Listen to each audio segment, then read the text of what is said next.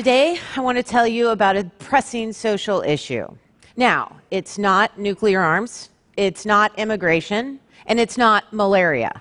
I'm here to talk about movies. Now, in all seriousness, movies are actually really important. In film, we can be wildly entertained, and we can also be transported through storytelling. Storytelling is so important. Stories tell us what societies value, they offer us lessons, and they share and preserve our history. Stories are amazing, but stories don't give everyone the same opportunity to appear within them. Particularly, not stories compartmentalized in the form of American movies. In film, Interestingly enough, females are still erased and marginalized in a lot of our stories. And I learned this for the first time about 10 years ago when I did my first study on gender role in G rated films. Since then, we've conducted more than 30 investigations. My team is tired. And and I've committed my life as researcher and activist to fighting the inclusion crisis in Hollywood. So, today, what I'd like to do is tell you about that crisis. I want to talk about gender inequality in film. I want to tell you how it is perpetuated, and then I'm going to tell you how we're going to fix it. However, one caveat before I begin my data are really depressing. So I want to apologize in advance because I'm going to put you all in a really bad mood. But I'm going to bring it up at the end and I'm going to present a silver lining to fix this mess that we've been in for a very, very long time. So, let's start with the gravity of the situation. Each year, my research team examines the top 100 grossing films in the United States. What we do is we look at every speaking or named character on screen. Now, to count in one of my investigations, all a character has to do is say one word. This is a very low bar. Thus far, we've looked at 800 movies from 2007 to 2015, cataloging every speaking character on screen for gender, race, ethnicity, LGBT, and characters with a disability. Let's take a look at really some problematic trends. First, females are still noticeably absent on screen in film. Across 800 movies and 35,205 speaking characters, less than a third of all roles go to girls and women. Less than a third. There's been no change from 2007 to 2015. And if you compare our results to a small sample of films from 1946 to 1955, there's been no change in over a half of a century. Over half a century, but we're half of the population. Now, if we look at this data intersectionally, which has been a focus of today, the picture becomes even more problematic. Across the top 100 films of just last year, 48 films didn't feature one black or African American speaking character, not one. 70 films were devoid of Asian or Asian American speaking characters that were girls or women, none. 84 films didn't feature one female character that had a disability, and 93 were devoid of lesbians, bisexual, or transgender female speaking characters. This is not underrepresentation. This is erasure. And I call this the epidemic of invisibility. Now, when we move from pre- prevalence to protagonists, the story is still problematic. Out of 100 films last year, only 32 featured a female lead or co lead driving the action. Only three out of 100 films featured an underrepresented female driving the story, and only one diverse woman for, that was 45 years of age or older at the time of theatrical release. Now let's look at portrayal. In addition to the numbers you just saw, females are far more likely to be sexualized in film than their male counterparts. Matter of fact, they're about three times as likely to be shown in sexually revealing clothing, partially naked, and they're far more likely to be thin. Now, sometimes in animation, females are so thin that their waist size approximates the circumference of their upper arm. We like to say that these gals have no room for a womb or any other internal organ. Now, all joking aside, theory suggests, research confirms, exposure to thin ideals and objectifying content can lead to body dissatisfaction, internalization of the thin ideal, and self objectification among some female viewers. Obviously, what we see on screen and what we see in the world, they do not match. They do not match. Matter of fact, if we lived in the screen world, we would have a population crisis on our hands. So, as soon as I recognized these patterns, I wanted to find out why. And it turns out that there are two drivers to inequality on screen content creator gender and misperceptions of the audience. Let's unpack them really quick. If you want to change any of the patterns I just talked about, all you have to do is hire female directors. Turns out the female directors are associated with, in terms of short films and indie, indie films, more girls and women on screen, more stories with women in the center, uh, more stories with women 40 years of age or older on screen, which I think is good news for this crowd. More underrepresented, sorry, uh, uh, not.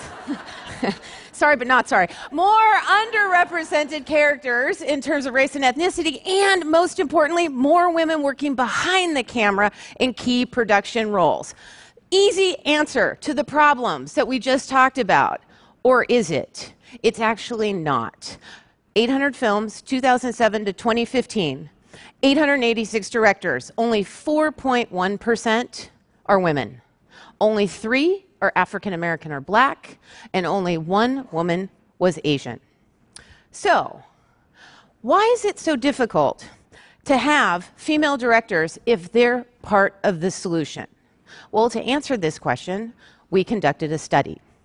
We interviewed dozens of industry insiders and asked them about directors. Turns out, both male and female executives, when they think director, they think male. They perceive the traits of leadership to be masculine in nature. So, when they're going to hire a director to command a crew, lead a ship, be a visionary, or be General Patton, all the things that we've heard, their thoughts and ideations pull male. The perception of a director or a leader is inconsistent with the perception of a woman. The roles are incongruous, which is consistent with a lot of research in the psychological arena. Second factor contributing to inequality on screen is misperceptions of the audience. I don't need to tell this crowd 50% of the people that go to the box office and buy tickets are girls and women in this country, right? but we're not perceived to be a viable or financially lucrative target audience. Further, there's some misperceptions about whether females can open a film. Open a film means if you place a female at the center, it doesn't have the return on investment that if you place a male at the center of a story does. This misperception is actually costly, right? Especially in the wake of franchise successes like The Hunger Games, Pitch Perfect, or that small little indie film, Star Wars The Force Awakens. Our own economic analyses show that gender of the lead character doesn't play a role in economic success in the United States. But what does? Production costs alone, or in conjunction with how widely a film is distributed in this country. It's not the gender of the lead character. So, at this point, we should all be sufficiently depressed. No change in 50 years, few female directors working behind the camera, and the entertainment industry does not trust us as an audience. Well, I told you there would be a silver lining, and there is. There are actually simple and tangible solutions to fixing this problem that involve content creators, executives, and consumers like the individuals in this room. Let's talk about a few of them. The first is what I call just add five. Did you know if we looked at the top 100 films next year and simply added five female speaking characters on screen to each of those films, it would create a new norm? If we were to do this for three contiguous years, we would be at gender parity for the first time in over a half of a century. Now, this approach is advantageous for a variety of reasons. One, it doesn't take away jobs for male actors. Heaven forbid. Two, it um, is, is actually cost effective. It doesn't cost that much. Three, it builds a pipeline for talent. And four, it humanizes the production process. Why? Because it makes sure that there's women on set. Second solution is for A list talent. A-listers, as we all know, can make demands in their contracts, particularly the ones that work on the biggest Hollywood films. What if those A-listers simply added an equity clause or an inclusion rider into their contract? Now, what does that mean? Well, you probably don't know, but the typical feature film has about 40 to 45 speaking characters in it.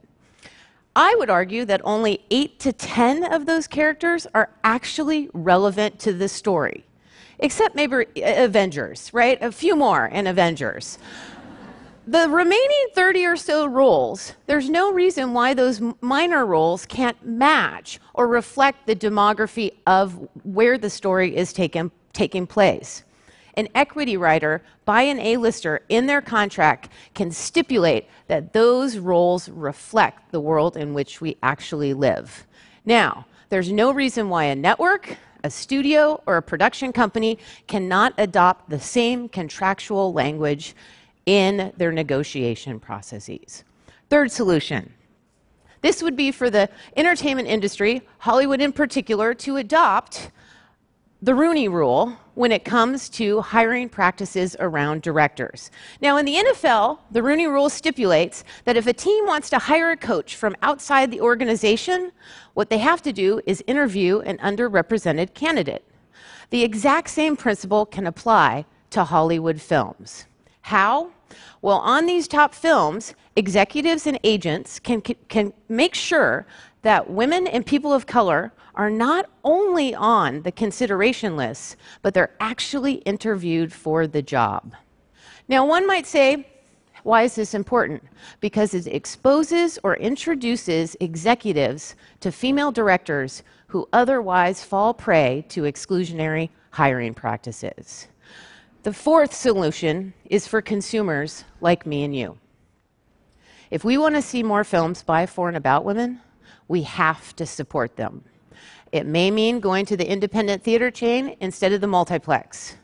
Or it might mean scrolling down a little further online to find a film by a female director. Or it may be writing a check and funding a film, particularly by a female director from an underrepresented background right? We need to write, call, and email companies that are making and distributing films, and we need to post on our social media accounts when we want to see inclusive representation, women on screen, and most importantly, women behind the camera. We need to make our voices heard and our dollars count. Now, we actually have the ability to change the world on this one. The US and its content, films in particular, have captured the imaginations of audiences worldwide. Worldwide.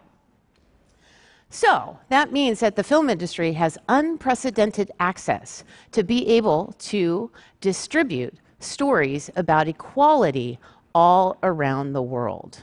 Imagine what would happen if the film industry aligned its values with what it shows on screen. It could foster inclusion and acceptance for girls and women, people of color, the LGBT community, individuals with disability, and so many more on around the world. The only thing that the film industry has to do is unleash its secret weapon, and that's storytelling. Now, at the beginning of this talk, I said that films that they can actually transport us. But I would like to argue that films they can transform us. None of us in this room have grown up or experienced a storytelling landscape with fully realized female characters. None of us, because the numbers haven't changed.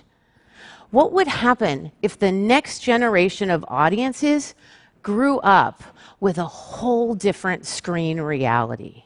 What would happen? Well, I'm here to tell you today that's not only possible to change what we see on screen, but I am impatient for it to get here. So, Let's agree to take action today to eradicate the epidemic of invisibility. And let's agree to take action today to agree that U.S. audiences and global viewers demand and deserve more. And let's agree today that the next generation of viewers and audiences that they deserve to see the stories we were never able to see. Thank you.